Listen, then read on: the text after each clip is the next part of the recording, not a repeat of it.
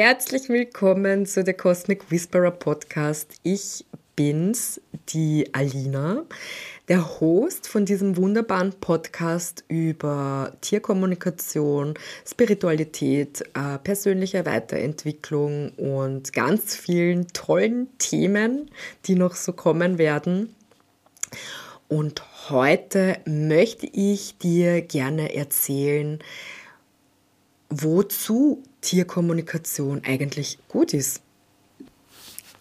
Tierkommunikation kann in so vielen Situationen einfach Gold wert sein.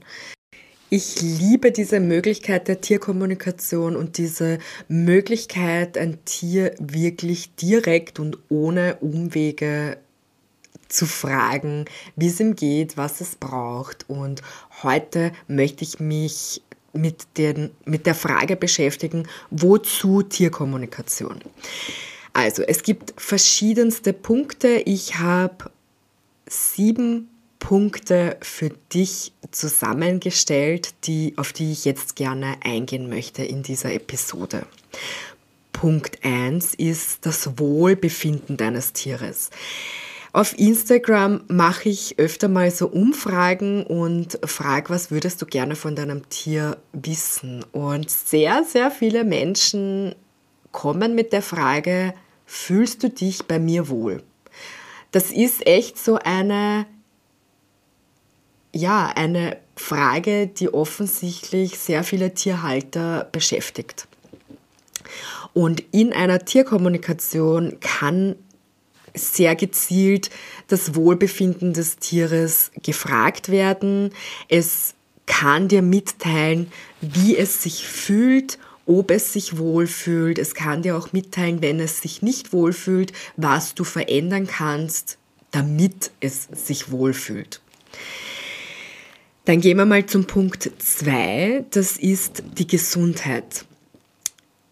Ein Tier kann gefragt werden, wo es Schmerzen hat und wie es sich körperlich fühlt. Es ist ein bisschen wie bei Menschen. Es gibt Menschen, die sind sehr wehleidig und dann gibt es Menschen, die haben größte Schmerzen, würden es dir aber nie sagen. Und genauso ist das bei unseren Tieren. Es gibt Tiere, die sind wehleidig und denen merkst du das gleich an dass sie Schmerzen haben und es gibt Tiere, die haben eine sehr hohe Schmerzgrenze oder die möchten das nicht so mitteilen. Und in einer Tierkommunikation kann ich wirklich auch sehr oft lokalisieren, wo sitzen die Schmerzen und wie fühlen sich diese Schmerzen an. Also es ist dann immer so ein Perspektivenwechsel und es wird dann immer sichtbar, wie fühlt das Tier und wo sitzen die Schmerzen. Und mit dieser gesundheitlichen Frage kannst du dann zum Tierarzt gehen zum Beispiel oder zum Tierheilpraktiker oder wo auch immer du hingehen möchtest zur kraniosakralen äh, Therapie, whatever, und kannst wirklich gesundheitlich gezielt ähm, auf dein Tier eingehen. Es kommt auch vor, dass ich ähm, energetische Heilung bei Tieren während einer Tierkommunikation, während einem Soul Dive auch wirklich anwende. Das mache ich dann in Absprache mit dem Tier. Ich gehe an meine Tierkommunikationen sehr, sehr ähm, intuitiv und achte wirklich auf den Flow. Was braucht das Tier? Was ist jetzt wirklich dran? Genau.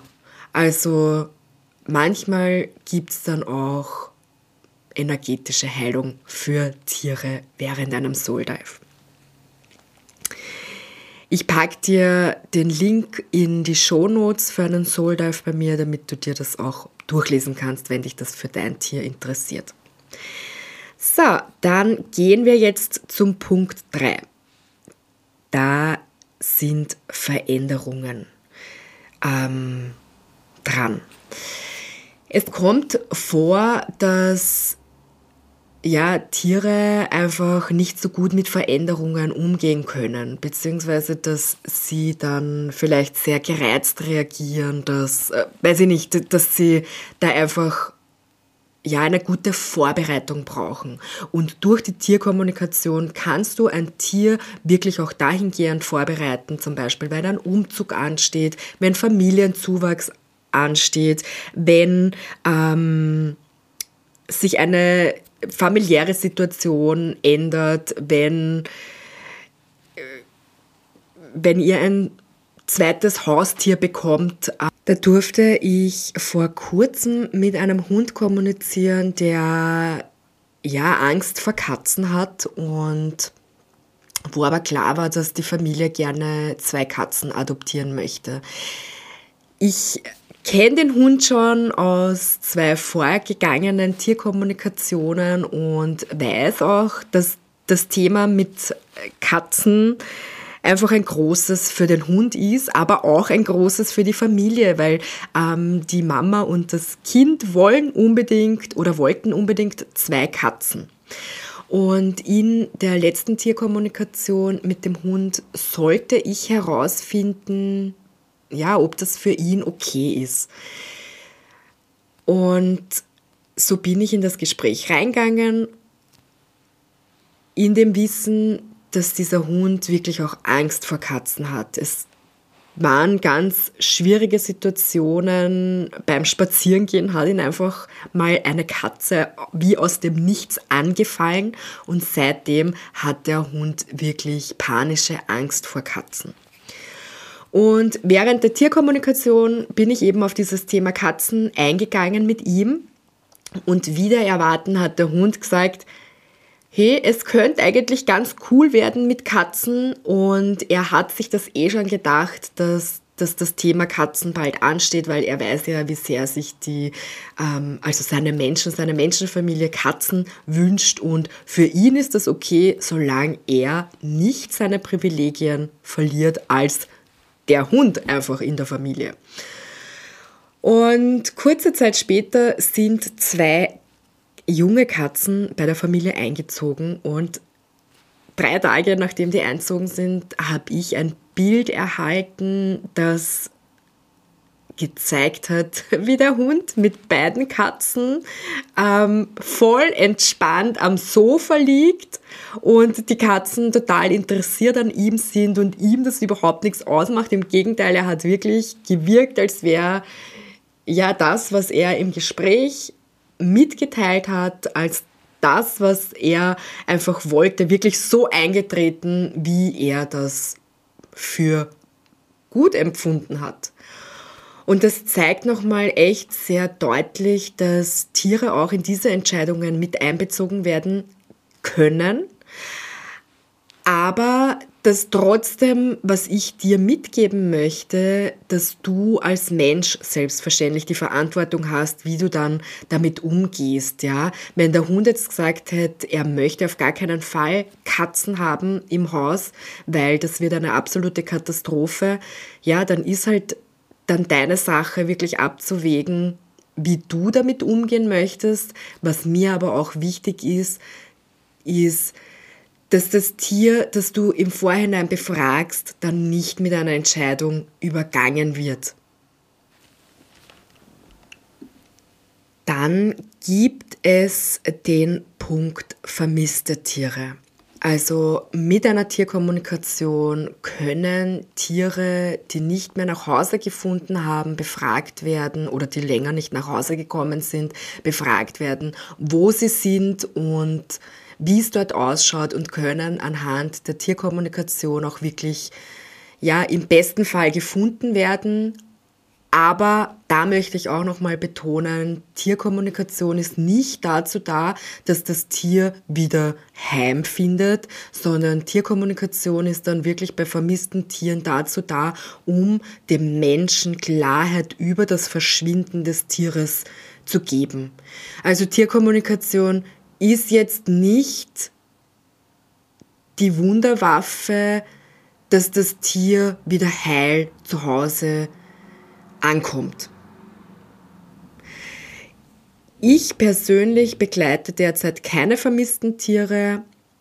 Das werde ich dir gerne in einer anderen Episode erzählen, was mich jetzt zu dieser Entscheidung gebracht hat. Ja, Aber der Punkt ist trotzdem einer der essentiellen der Tierkommunikation, weil es zum Beispiel auch ähm, das ist, wie ich zur Tierkommunikation gefunden habe und wie auch sehr viele andere Menschen zur Tierkommunikation finden, vermisste Tiere.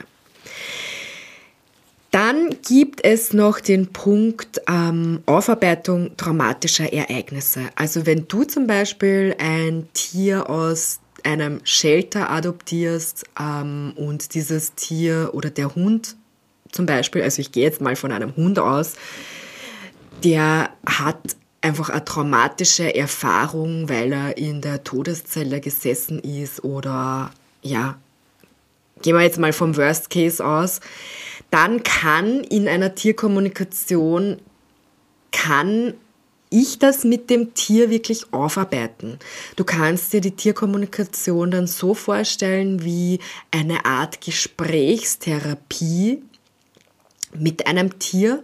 Also Tierkommunikation ist wirklich für Geist und Seele des Tieres da und Tiere zeigen auch ganz oft in einer Tierkommunikation, also gerade traumatisierte Tiere in einer Tierkommunikation, ihre Gefühle. Also es kommt nicht selten vor, dass ich während einer Tierkommunikation bitterlich zu weinen beginne, weil das diese eingesperrte Emotion des Tieres ist. Und danach verändert sich einfach total viel für dein Tier. Oft ist es aber natürlich auch so, dass Tiere nicht von ihrer Vergangenheit berichten wollen, dass sie das nicht für relevant empfinden, was passiert ist. Und das gilt dann auch zu respektieren. Also wir Menschen wollen Dinge dann immer mit dem Verstand greifen und wissen, was ist passiert und wie ähm, hat das ausgesehen und wie ist das Tier behandelt worden. Aber das Tier mag das vielleicht gar nicht so. Ähm, mitteilen auch, sondern es möchte einfach gesehen werden, gesehen werden in seinen Gefühlen und nicht anhaften an irgendwelchen Situationen, die vergangen sind. Also nochmal ein mega spannender Punkt, traumatisierte Tiere. Sehr oft erzählen mir dann meine Kundinnen, dass sich das Tier total verändert hat ähm, und ja, dass die Beziehung zum Tier sich durch eine Tierkommunikation einfach auch total verändert hat, weil einfach mit einem ganz anderen Blick auf das Tier gesehen werden kann vom Menschen aus. Da kommen wir jetzt auch schon zum nächsten Punkt und zwar zur Vertiefung der Beziehung. Tierkommunikation ist ein echt cooles Tool, um die Beziehung zum Tier zu vertiefen.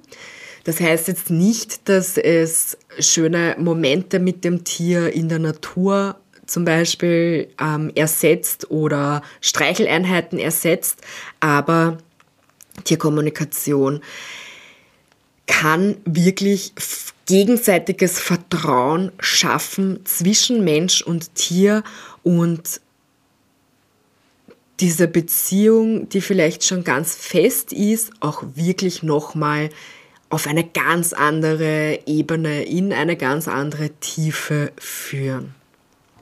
Und jetzt komme ich auch schon zum siebten und letzten Punkt auf meiner Liste, wozu Tierkommunikation gut ist. Ähm, dieses Thema ist echt ein sehr, sehr sentimentales, wo es ganz bestimmt ganz bald eine ganze Episode von mir dazu geben wird. Und zwar geht es um wirklich endgültige Entscheidungen. Es finden nicht selten Menschen zu mir, die möchten, dass ich mit einem verstorbenen Tier kommuniziere. Das ist übrigens auch möglich habe ich jetzt gar nicht als Punkt aufgelistet, hänge ich aber dann hinten noch dran, das ist dann der achte Punkt, siehst. Ähm, genau, dass Menschen zu mir finden und gerne von ihrem verstorbenen Tier wissen möchten, ob die Entscheidung der Einschläferung die richtige gewesen ist. Das ist natürlich tragisch in dem Sinne, weil das eine absolut endgültige Entscheidung ist, die nicht rückgängig gemacht werden kann. Und diese Entscheidung der Einschläferung muss nicht alleine getroffen werden von dir oder von deinem Tierarzt, sondern du kannst dein Tier befragen lassen, wie es sich fühlt und ob es eingeschläfert werden möchte. Tiere können sich auch in diesem Punkt mitteilen. Und es ist so ein großes, großes Thema, dieses Einschläferungsthema, weil es in unserer Gesellschaft, also wirklich so in meinem Feld, ich weiß nicht, wie es bei dir ist, aber ich kenne kaum Tiere, die von selbst sterben durften, sondern es wurde in unserer Gesellschaft zur Norm, das Tier leidet, es ein, es, ähm, ja, damit wir ihm nicht zu viel Leid zufügen. Aber ob das Tier das wirklich will und ob die Seele des Tieres nicht erfahren möchte, ähm, wie es ist, wirklich von selbst zu sterben, weil Sterben ist für mich sowas wie die Geburt und für mich persönlich ist jetzt Geburt ein sehr wichtiges Thema. Ich habe auch meine drei Kinder zu Hause geboren, also ich bin da schon sehr ähm, gebrieft auch, eben in diesen Übergängen, dieser Übergang ins Leben und dieser Übergang wieder aus dem Leben, das Sterben. Und das Sterben ist ein Tabuthema in unserer Gesellschaft. Und mir ist es wirklich, wirklich wichtig, dir mitzuteilen und mitzugeben, bitte beziehe dein Tier in diese Entscheidung ein. Und es gibt auch Tiere, die wollen eingeschläfert werden, also die wollen wirklich dann Hilfe haben, ist auch schon vorkommen. Ähm, ja, was mir da wichtig ist zu betonen als Tierkommunikatorin, ist es meine Aufgabe, wirklich das weiterzugeben, was dein Tier mir mitteilt. Aber Verantwortung übernehme ich dann nicht in dieser Entscheidungsfrage, ja. Also das ist dann wirklich auch deine Verantwortung, wie du damit umgehst, mit der Information, die dein Tier an dich weitergibt. Und dazu ja, erzähle ich dir jetzt auch nochmal die Geschichte. Ich habe es schon mal in einer anderen Episode angeschnitten. Meine Katze, die Lola, ist vor ein paar Jahren wirklich sehr, sehr krank gewesen und es wurde ein Tumor im Hals diagnostiziert und sie hat wirklich ganz, ganz fürchterlich ausgeschaut. Also es war wirklich so, dass ihr die Augen rausgequollen sind. Sie waren ganz tränig die Augen. Sie hat sich verkrochen in der Sandkiste unserer Kinder damals und ich war wirklich mit meinen Nerven am Ende. Sie hat dann eine Nacht bei unserer Tierärztin verbracht und unsere Tierärztin hat dann gesagt, naja, entweder ihr holt es ab, aber ich kann es auch gleich einschläfern. ich finde das absurd, dass ich das jetzt überhaupt sage, aber irgendwie finde ich ja mittlerweile kann ich das schon als also humorvoll nehmen. Wir haben sie natürlich nicht einschläfern lassen, obwohl das schon im Raum gestanden ist. Ja, also für mich, ich habe schon ähm, organisiert, wie das wäre, wenn wir die Lola, unsere Katze, einschläfern lassen würde, würden, dann hätte ich das hätte ich eine Tierärztin nach Hause kommen lassen und hätte das im Kreis der Familie gemacht, das Einschläfern. Also ich habe da wirklich mir dann schon Gedanken drüber gemacht, ähm, ja, wie, wie wir die Katze am besten erlösen können. Weil natürlich wollen wir nicht, dass unsere Tiere leiden. Aber die Tierkommunikation ist da einfach der direkte Weg zum Tier und das Tier leidet vielleicht gar nicht so, wie wir das glauben oder wie wir das mit dem Verstand greifen würden. Und ja, die Tierkommunikation hat einfach in dieser Situation so, so vieles bewirkt. Die Lola hat gesagt, hey, nein, ich will nicht eingeschläfert werden. Meine Zeit ist noch nicht gekommen. Und tatsächlich ist es jetzt ähm, fast fünf Jahre danach und die Lola lebt noch immer. also wenn wir damals diese Entscheidung getroffen hätten aus dem gesellschaftlichen aus dieser gesellschaftlichen Norm, aus dieser gesellschaftlichen, aus diesem gesellschaftlichen Wert heraus, dieses, na, man kann ja ein Tier nicht leiden lassen, um Gottes Willen, und ich kann das auch nicht mit anblicken, ähm, ja, dann hätten wir die Lola heute nicht mehr und dann hätten wir einen riesen, riesengroßen Fehler begangen einfach. Also, bitte, bitte merk dir, dass dein Tier in diese Frage mit einbezogen werden kann und das auch echt wichtig ist. Und jetzt komme ich noch zum achten Punkt, ähm, den ich eben nicht auf der Liste hatte, der mir jetzt so während des Redens eingefallen ist. Und zwar die Kommunikation mit verstorbenen Tieren. Tierkommunikation ist losgelöst von Raum und Zeit und es ist möglich, mit verstorbenen Tieren zu kommunizieren es ist auch ganz egal, ob das Tier erst vor, keine Ahnung, vor einer Woche gestorben ist oder ob es schon vor 20 Jahren gestorben ist. Also die Seele des Tieres kann immer befragt werden und es kann einfach Themen geben mit einem Tier, das verstorben ist, die dich wirklich bedrücken, ja, die dich nicht loslassen. Es gibt Fragen wie, ja, wie kann, wie kann ich dich loslassen oder ähm, ist es für dich okay, dass ich wieder ein neues Tier zu mir nehme? Es kann einfach echt ganz, ganz schwer und sentimental sein, wenn ein Familienmitglied stirbt.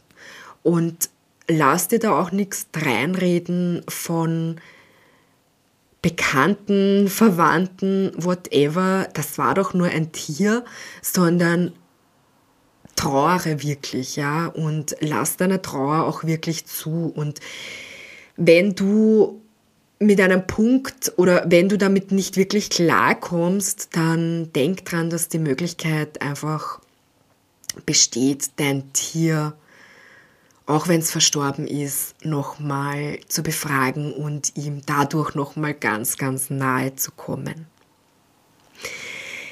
So, meine liebe Zuhörerin, ich freue mich riesig, dass du heute dabei warst. Ich packe dir, wie gesagt, meine Links noch in die Show Notes. Ich freue mich, wenn du diesen Podcast speicherst und ich freue mich auf die nächste Episode mit